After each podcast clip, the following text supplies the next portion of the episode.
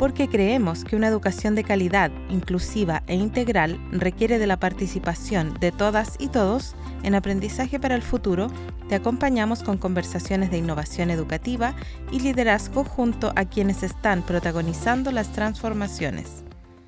Muy buenas tardes a todas las personas que están escuchando el podcast Aprendizaje para el Futuro, un programa de Fundación Chile que nace para conversar sobre la innovación educativa y el liderazgo en el mundo escolar.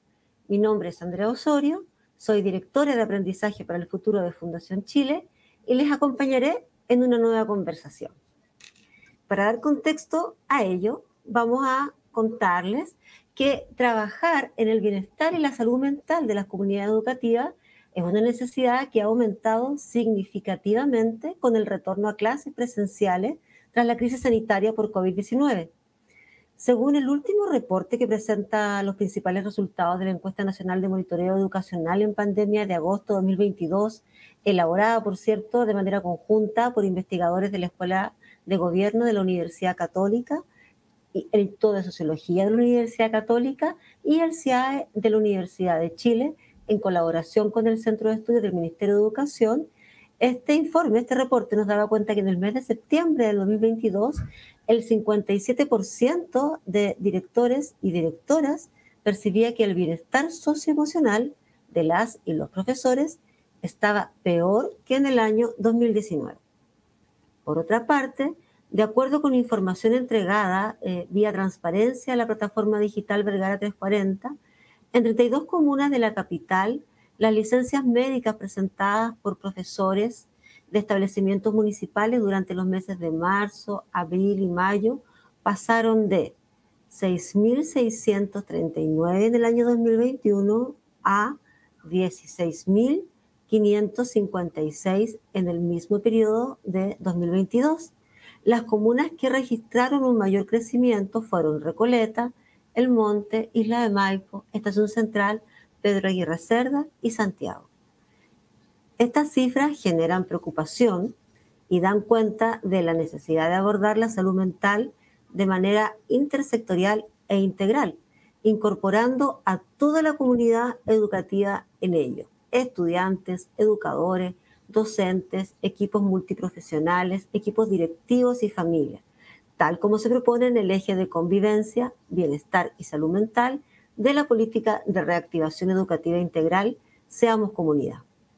Para conversar sobre estrategias para el cuidado del bienestar y salud mental de los equipos educativos, hoy me acompaña Lilia Concha, directora del Centro de Personamiento, Experimentación e Investigaciones Pedagógicas, CPIP, del Ministerio de Educación. Muy bienvenida, Lilia. Muchas gracias, Andrea. ¿Se escucha bien? Súper bien, súper bien. Un gusto. bien. Bien, es un tema sin duda interesante, preocupante. Los números asustan, ¿verdad? Pero lo más interesante de todo es que en esta conversación podamos abrir el espacio a la reflexión para ver qué se está haciendo y, qué más se puede hacer, ¿no? Y, en ese sentido, para ordenar esta, esta reflexión que vamos a hacer en conjunto, eh, ¿tú nos podrías explicar eh, qué se entiende actualmente por bienestar y salud mental de equipos educativos?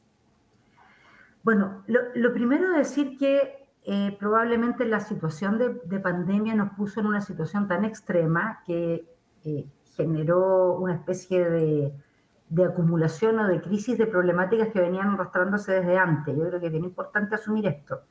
Eh, observamos como diagnóstico un sistema educativo que no ha dado a los temas de bienestar general y de salud mental y de educación social y emocional toda la relevancia que se debería haberle dado desde siempre.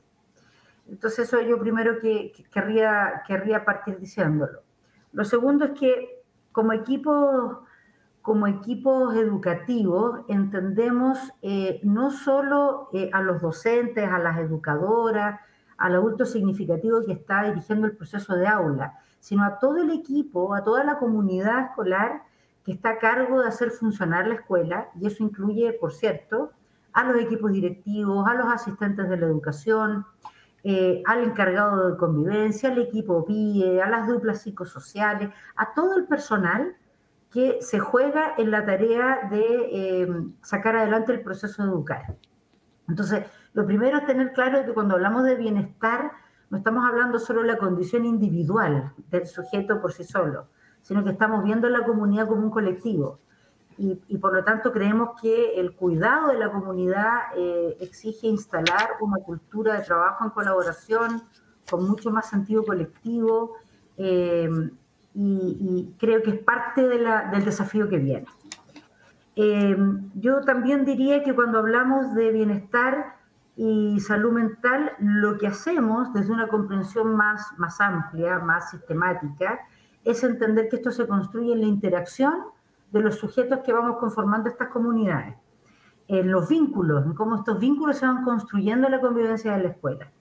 Por lo tanto, es el resultado de procesos eh, colectivos, eh, donde múltiples y diversos factores que influyen y que se cruzan. Están, por cierto, los individuales, están los familiares, están las condiciones laborales, están las formas en que se van conformando las comunidades. Entonces, eh, esto no tiene que ver solo con esta idea un, poco reduccionista de creer que la salud mental pasa por una especie de seguimiento clínico, de terapia individual. Es una comunidad que en conjunto va eh, estableciendo condiciones para construir vínculos más sanos, para colaborarse en enfrentar las situaciones complejas y desafiantes, eh, para contenerse emocionalmente frente a situaciones críticas y difíciles. Eh, y creemos que mucho de eso eh, había quedado bastante abandonado o en lugares eh, menos priorizados en la tarea educativa. Y ese es un, es un problema, es una autocrítica que como sistema educativo debemos hacernos. lo que ocurre es que esto estalla con, con, con, con, mucha fuerza en, en, un escenario tan difícil como es el de la pandemia y la cuarentena. Mm. Qué, qué, interesante. Y al escucharte pensaba que dentro de todo lo crítico de esta situación eh, resulta muy bueno que estemos hablando eh, de bienestar y salud mental de los equipos educativos, eh, tal como tú señalas, un tema que efectivamente, bueno, la acción docente, la acción educativa, tiene detenciones, tiene muchas presiones y evidentemente quienes estamos trabajando en, el, área, ¿verdad? somos susceptibles de sentirnos presionados, a veces agobiados, cansados, eh, y, no siempre se da el espacio para hablar la importancia de aquello. De hecho, somos una sociedad, ¿verdad?, en que a veces pensar como esto de no estar bien mentalmente como que eh, puede ser catalogado como algo malo. Eh, creo que mm. ya hemos como sociedad naturalizado mucho más la ayuda del psicólogo, profesionales de, de la salud mental, no solamente cuando alguien está mal de la cabeza, por así decirlo en términos bien coloquiales, sino que tiene que ver con que frente a una serie de situaciones que generan mucho más estrés, mucho más presión, tenemos que aprender también cómo enfrentarlos como equipo. Y ahí quisiera también eh, resaltar una de tus palabras referente a lo colectivo. También los temas de, de, bienestar y salud mental se han visto siempre a partir de temas más individuales, como que el problema a veces está en él o la profesional con alguna situación y, poco se hace respecto de los ambientes o de las dinámicas. Yo creo que eso también es muy interesante, que finalmente no es como preocuparnos de la salud mental, no es hacer un taller o, no, es, no, grabar un podcast, sino que es más bien una, es tomar conciencia de, ciertos elementos, ¿no? Y como tú decías, son diferentes, hay algunos factores que son eh, más personales, que efectivamente ahí a lo mejor no se va a poder hacer mucho, pero hay otros que eh, tienen que ver con situaciones más colectivas, situaciones eh, que se estructuran eh, por acuerdo, digamos, de las personas que están en una comunidad. Y, es interesante abrir ese espacio también como algo que se puede, que se puede conducir, con el que se puede trabajar. Me parece muy, muy buena esta, esta apertura, el, poder conversar de estos temas. Y en ese sentido, bueno, la, yo lo leí en la, al inicio eh, la presentación de este tema, parte de la política de reactivación integral que hoy eh, promueve el Ministerio de Educación a través de, la política Deseamos Comunidad, eh, tiene, ¿verdad?, un, incorpora en su área de convivencia estos temas de salud mental. Entonces, ¿tú nos podrías contar cómo específicamente en qué consiste la estrategia respecto del cuidado de los equipos profesionales de los centros educativos? Sí, mira, hay algo bien, bien interesante acá. Eh, Bueno, primero la situación de estrés, lo que algunos llaman estos, conceptos que se incorporan en el burnout, que es en el fondo decir el agotamiento, eh, la fatiga, ¿no? la acumulación de estrés. Eh, como ya lo decíamos, sabemos de que una comunidad eh, se prepara colectivamente para poder enfrentarlos mejor. Pero además comenzamos a ver qué variables van generando condiciones a favor o en contra de que este estrés se acumule. Nosotros tenemos un sistema que en el caso de los docentes se ha construido bastante desde la desconfianza, incluso desde la sospecha, lo que eh, tiende a construir sistemas de evaluación docente eh, que apuestan mucho a la regulación y a la presión externa, eh, que por lo tanto suman agobio y que a veces son vividos por los docentes como experiencias desprovistas de sentido, que, que no se comprende para qué sirven, eh, dónde quedó eh, la dimensión formativa que todos esperamos una buena evaluación cumpla, eh, y, comienza a aparecer más bien en primer lugar o la consecuencia en mi tramo docente que va asociada a mi salario, o, en el caso de colegios municipales y servicios locales la posibilidad de sanciones punitivas que pueden ser tan dramáticas como quedar inhabilitado de por vida para seguir ejerciendo. O sea, más bien un, un sistema que se construye en la lógica del premio o el castigo, eh, que mira la evaluación como un sistema de control y de presión y exigencia externa, eh, y que va dejando de lado las promesas que el sistema tenía, que era evaluar para aprender, para mejorar, para poder formarnos mejor. Entonces, yo creo que ahí hay, hay una, una primera tarea y desafío que tenemos como sistema. Cómo vamos cambiando la cultura en la que se han inspirado muchos de nuestros sistemas, cómo los vamos ajustando para bajar agobio en la escuela y que en el caso de los docentes, que es el actor eh, del cual somos principalmente responsables como CPIP, eh, cómo eh, el, el, docente ve que el Estado y el CPIP llega a colaborar, a acompañarlo y a darle apoyo y no llega solo a la hora de exigirle la contabilidad. Porque se ha instalado en los últimos años mucho la idea de que el CPIP dejó de ser el lugar de apoyo y acompañamiento al docente para transformarse en el lugar que está permanentemente exigiendo la rendición de cuentas, con toda la presión eh, que, eso implica. Si eso además lo colocamos en un escenario de pospandemia, que es prácticamente un escenario postraumático, como el que estamos hoy día, donde ya vemos, es, es evidente que la comunidad educativa volvió en, en, una situación de mucha fragilidad de su salud mental, eh, con mayor razón esta presión se traduce en agobio. Entonces, lo primero es cómo nuestros sistemas de formación, de formación continua, nuestros sistemas de evaluación, las lógicas de carrera docente, eh, van ajustándose y van modificándose para que la evaluación sea vivida como una experiencia formativa, como una oportunidad de profesionalización y no como una experiencia agobiante de exigencia y presión externa solamente asociada, por ejemplo, a consecuencias punitivas. Lo segundo es reforzar la capacidad de los equipos directivos, el liderazgo directivo, en una lógica de liderazgo distribuido, eh, como los que son responsables de generar condiciones propicias para el aprender. Y eso significa que eh, el adulto significativo al que le estamos encargando el cuidado de los estudiantes, tiene que también a su vez estar bien cuidado. O sea, el cuidador también debe ser cuidado. Eh, entonces, no podemos pedir eh, a un sistema educativo que ha aumentado dramáticamente la cantidad de licencias y ausentismo laboral por razones de salud mental. Es decir, el dato duro nos indica que los docentes están también muy afectados por las consecuencias vividas durante estos últimos, yo no diría solo dos años, los últimos tres años, porque yo diría que esto viene ya desde el estallido social en Chile. Y a eso se le agrega los dos años de, de pandemia cuarentena.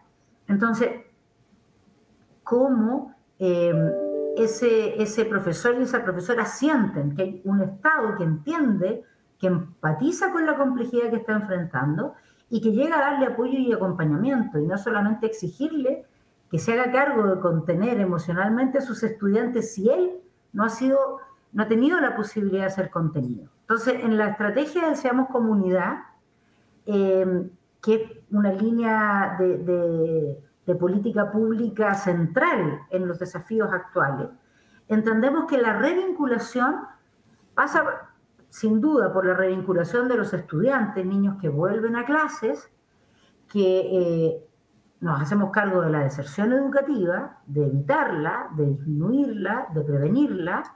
Nos hacemos cargo del estudiante que está matriculado pero que está faltando demasiado a clase. Entonces, ¿qué hacemos para que eso no ocurra? Eh, y para generar condiciones que propicien las condiciones para el enseñar y el aprender. Pero eso también pasa por revincular al docente.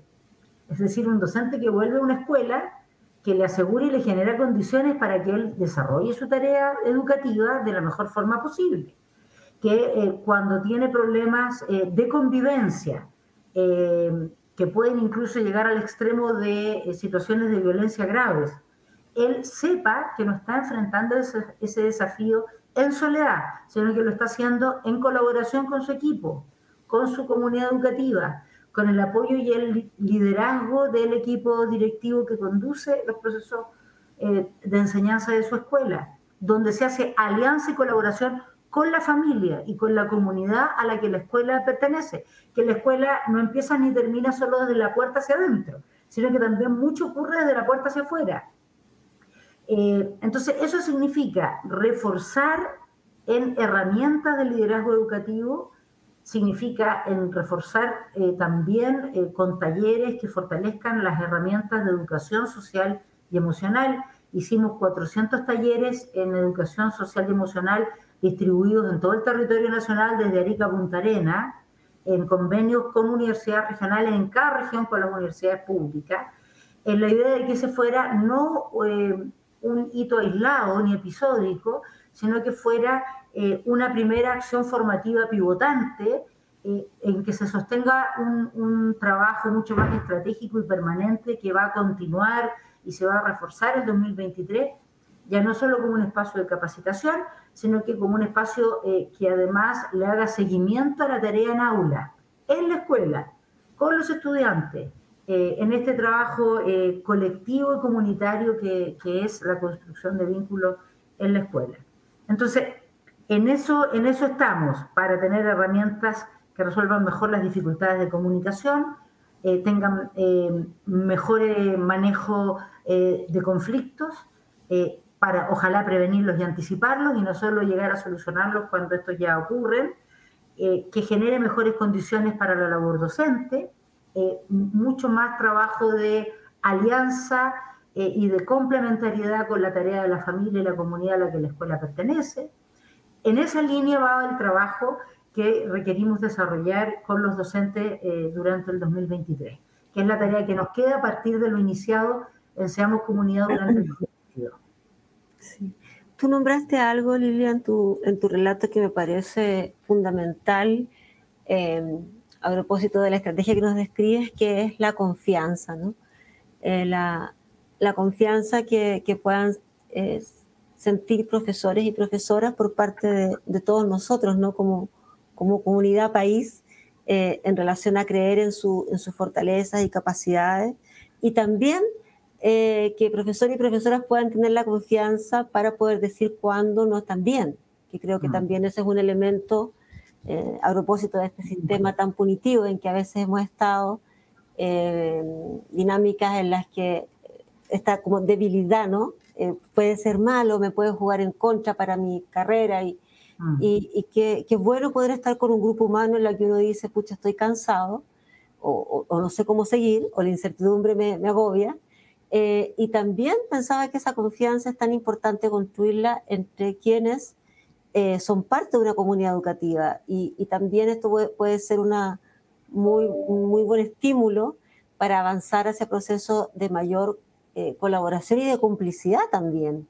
Cuando tenemos una tarea tan difícil eh, como la de recuperar aprendizaje, recuperarnos todos y todas un poco también, porque te escuchaba a propósito del, retorno y, y, el, y, los equipos educativos quizás eh, con mucho desgaste, con mucho cansancio, con mucha angustia, producto de, de, los dos años de encero de la pandemia y el año de incertidumbre que tuvimos antes con el estallido social.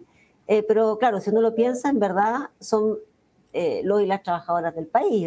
Es algo que va más allá de, lo educativo. Lo que pasa es que además de lo educativo, tal como tú señalabas, eh, toca contener, toca recibir y hay que revincular a otros también. Entonces, claro, ahí la, pasa a tener un, primero una vitrina mayor, es mucho más evidente el, el quehacer docente, queda mucho más a la vista, ¿no? Entonces, ah. también pareciera que fuera algo solo de este, de este espacio, no, es algo transversal de diferentes profesiones, solo que esta es una profesión sumamente delicada porque aquí estamos formando personas.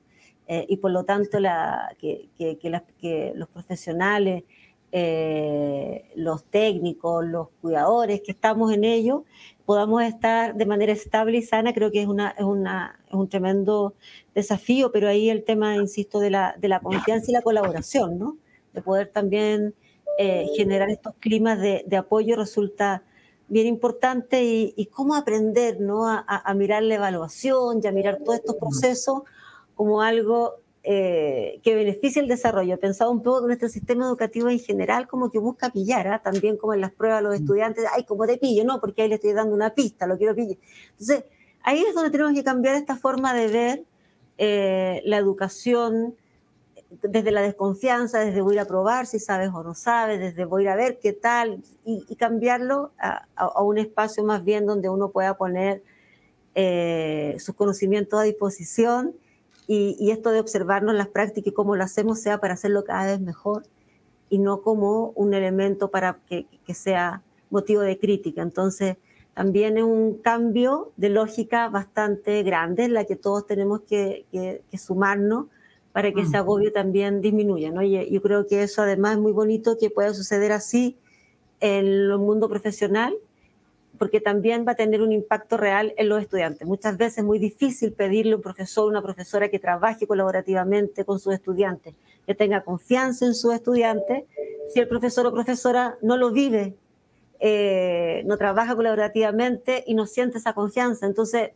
así como uno va transmitiendo lo bueno, también lo malo. Entonces, como.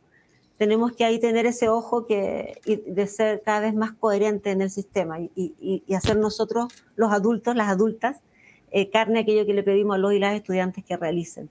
Y, en todo esto, el, el, rol de los equipos directivos, ¿cómo, cómo tú lo ves? ¿Qué tan eh, preponderante es como estos líderes y lideresas de este nivel escolar puedan pueden generar estos espacios de mayor cuidado de salud mental?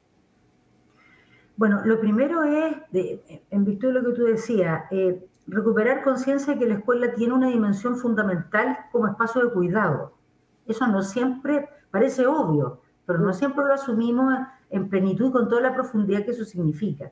Muchas veces de manera legítima, yo lo entiendo, eh, entiendo de dónde viene esta posición, eh, los docentes dicen, yo no, la escuela no es guardería, nosotros no somos cuidadores.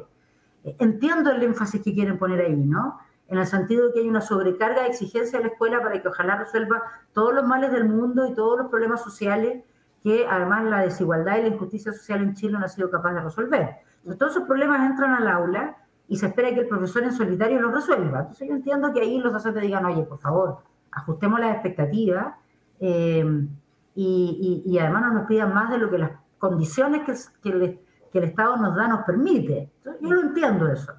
Sin embargo, es inevitable asumir que hay una dimensión en, eh, en, la tarea de cuidado de la escuela de la que tenemos que hacernos cargo. Cuando tú mm. entregas a una niña, un niño, un joven, eh, desde las 8 de la mañana hasta las 3 o 3 y media de la tarde, eh, a las manos de una escuela o de un liceo, y de adultos significativos que están a cargo de educarlo y que están toda esa cantidad de horas con ellos, lo que le estás diciendo es además cuídemelo.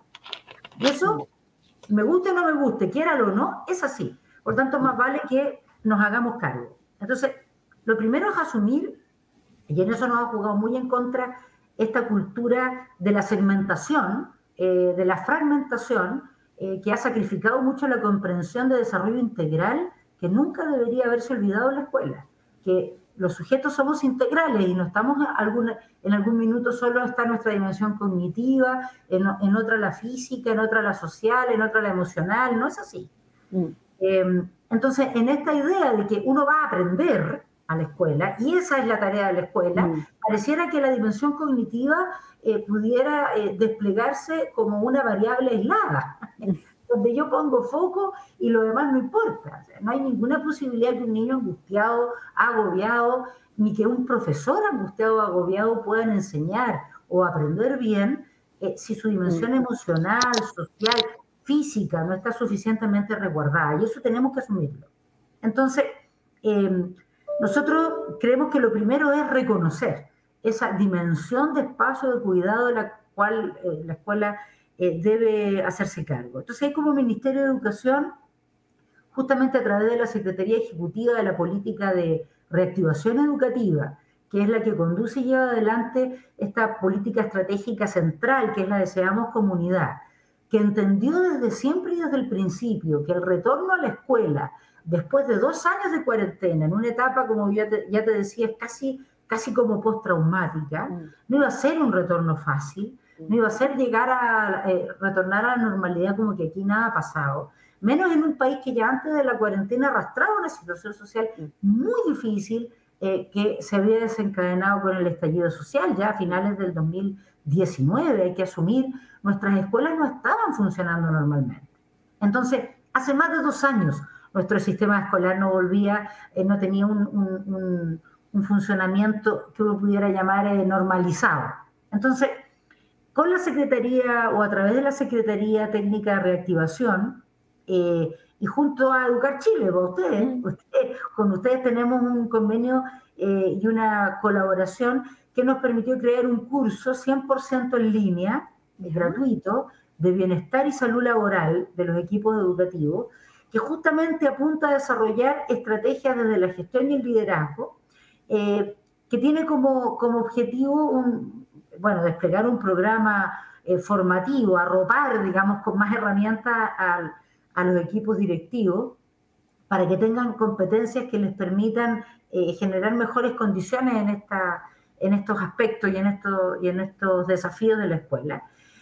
Y allí, ¿qué es lo que buscamos? Eh, promover un enfoque de abordaje de bienestar y salud de los equipos directivos, eh, que asume que la salud laboral es parte del desafío del que debe hacerse cargo un equipo directivo. Eso es lo primero.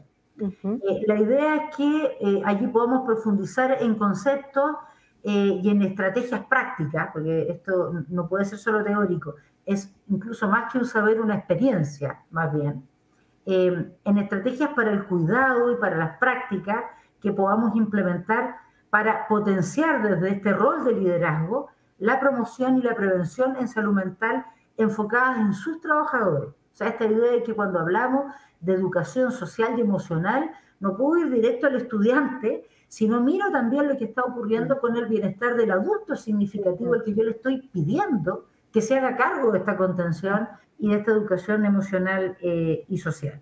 Entonces, allí el objetivo es poder eh, adquirir comprensión de nociones en salud mental, en salud laboral, en ser capaces de analizar las principales exigencias psicológicas que se generan en la escuela y cuáles son las herramientas requeridas para poder enfrentarlas mejor, eh, poder construir en conjunto y en diálogo mejores protocolos de vigilancia para prevención eh, de, problemáticas, para poder eh, anticipar riesgos psicosociales y ponerlos en los contextos del desafío socioeducativo, identificar estrategias para promover el bienestar de las comunidades en general con sentido colectivo. Esto no se trata solo de, cómo yo me hago cargo del autocuidado individual, sino que mucho de la colaboración, mucho de lo comunitario, eh, es justamente la dimensión que nos va a permitir eh, abordar mejor estos desafíos, eh, reconocer los,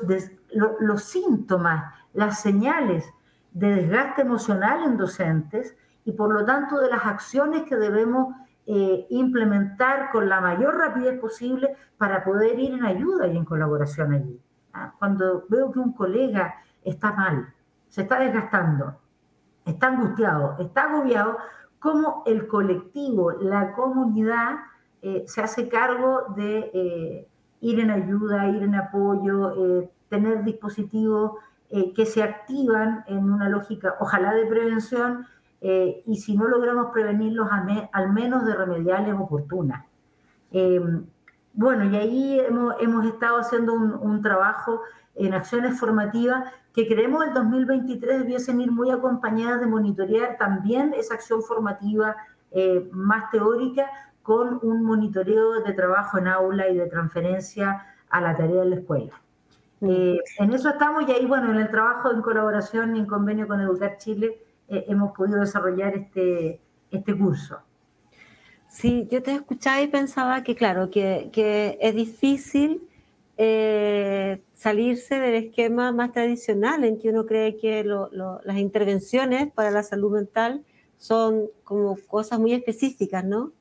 Eh, un taller, una sesión, una jornada de autocuidado, que no está, que está bien, no están de más, pero eh, más que hitos puntuales son procesos continuos. Entonces, es como aprender a vivir de una manera desestresada, ¿no? Cómo, cómo, cómo se puede gestionar un ambiente eh, y tú has dado hay varias luces en relación lo que decíamos de la confianza, los procesos, los apoyos, la colaboración, que suena como tan cliché porque está como que quién podría decir colaboremos, no, ah, como que nadie va a decir nunca no va a colaborar, pero más allá de que suena bonito, eh, tiene un montón de ventajas, ¿no? Colaborar en el sentido de poder apoyarse cuando se sienten mal y yo creo que ahí de verdad como sistema tenemos que abrir ese espacio para que uno también pueda eh, abrir ese sentirse mal antes que la cosa ya se ponga crítica, eh, que aprendamos a cuidarnos. Yo creo que nosotros como sociedad tenemos que aprender a cuidar nuestros equipos educativos, dar la importancia de lo que de, de, lo que realizan y una de las cosas que pasó en pandemia, han pasado tantas cosas y todo tan rápido, pero el primer año uno de los principales elementos que justamente angustiaba a profesores y profesoras era no tener contacto con sus estudiantes, no saber qué era de ellos, no saber cómo estaban, si estaban, cómo estaba su familia, cómo estaban los trabajos de su familia. Eh, y eso también hizo que hubo una muy buena valoración del contacto humano que, se provoca en la escuela. Y, yo creo que eso es interesante, eh, que no tenga que pasar una crisis de que no nos podemos ver, de que no podemos ir, para acordarnos lo vital que es eso y, que desde ahí es tan importante eh, esta capacidad de aprender a cuidarnos eh, para poder aprender. Creo que poder integrar toda esta área también socioemocional, no como, no como algo eh, paralelo, sino como algo que se integre en el quehacer, que está ahí, que efectivamente si estamos tristes o estamos desganados, no vamos a poder hacer una buena clase, es evidente. Por lo tanto, eh, hay algo que generar para que las condiciones en las que desarrollamos el trabajo sea cada vez mejor, ¿no? Y, ahí tú nos hablabas de esta oportunidad de, Educar Chile, que como muy bien tú decías, eh, esta alianza que tiene el Ministerio de Educación con Fundación Chile, y parte de Educar Chile tiene que ver con esta oferta formativa, y, y que bien que hay un curso que se pueda disponer eh, para que las comunidades, porque esto es un proceso, ¿no? Vamos, estamos iniciando y tendremos que seguir construyendo más y mejores herramientas. Me imagino que también iremos a reconocer, porque muchas escuelas, muchos equipos directivos habrán creado sus sistemas también para poder cuidarse. Entonces también es lindo ir levantando eh, esta experiencia. Y de este curso particular, ¿quiénes pueden participar?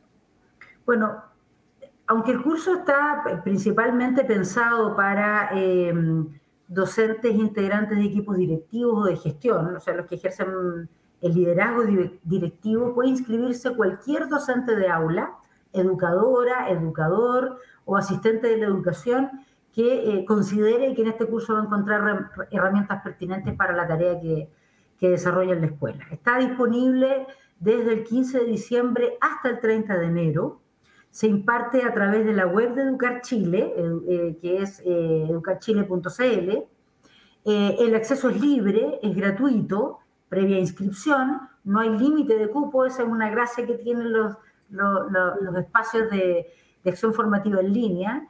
Em, más o menos requiere 15 horas de dedicación y, y, he estado pensado justamente en entregar herramientas muy concretas para que docentes que son parte de equipos directivos, pero en general profesionales de la educación, puedan tener tips y eh, recursos que les permiten enfrentar mejor la tarea de liderar condiciones favorables en el ámbito social y emocional. Yo agregaría que como sistema y nuestro compromiso como Ministerio de Educación y como CPIP, en una administración que llegó ahora este año hace unos meses, nosotros Eh, llevamos nueve meses a cargo del CPIP desde que asumió esta nueva dirección. Hemos asumido la responsabilidad, y ese es nuestro compromiso, de hacer ajustes al reglamento del sistema de evaluación docente, cosa que no alcanzamos a hacer para el 2022 y tuvimos que administrar lo que había, pero que el 2023 permita que la experiencia de evaluación docente y todo lo que la carrera docente exige sea vivida como una experiencia mucho más provista de sentido, mucho más amigable, eh, mucho menos agobiante eh, y con, eh, la posibilidad de instalar la cultura de colaboración en la escuela y de recuperar el sentido formativo que la evaluación debe tener.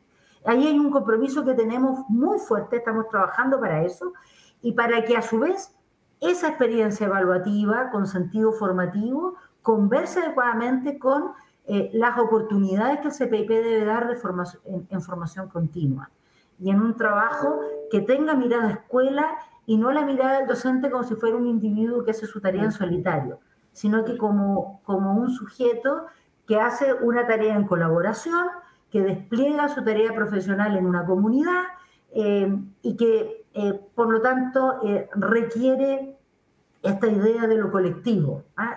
estamos trabajando fuertemente en eso porque creemos que lo que no es presentable es un sistema educativo que no solo no entrega condiciones favorables, sino que además no empatiza y agrega y suma aún más agobio eh, a la tarea del profesor y de la profesora, aparte del desafío y de la, y de la exigencia que ya por sí misma tiene eh, el ejercicio de la profesión docente.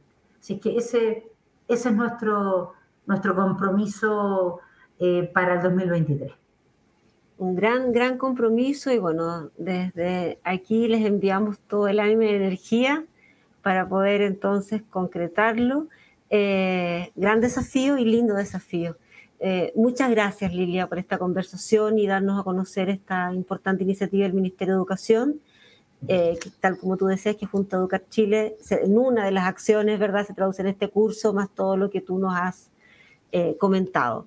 Particularmente invito a nuestra audiencia que se interesa en fortalecer sus competencias, inscribiéndose en este programa formativo gratuito que permanecerá disponible para cursar hasta el 30 de enero en www.educarchile.cl. Antes de despedirnos y como es habitual, queremos invitarles a compartir una innovación educativa, proponernos algún tema de conversación para nuestro programa. Pueden escribirnos al correo aprendizajefuturo.fch.cl Muchas gracias por seguir acompañándonos en estas conversaciones para la transformación educativa que nuestro país requiere. Esto fue Aprendizaje para el Futuro, una conversación necesaria para la innovación educativa. Escucha este y otros capítulos en Spotify, Google Podcast y www.educarchile.cl.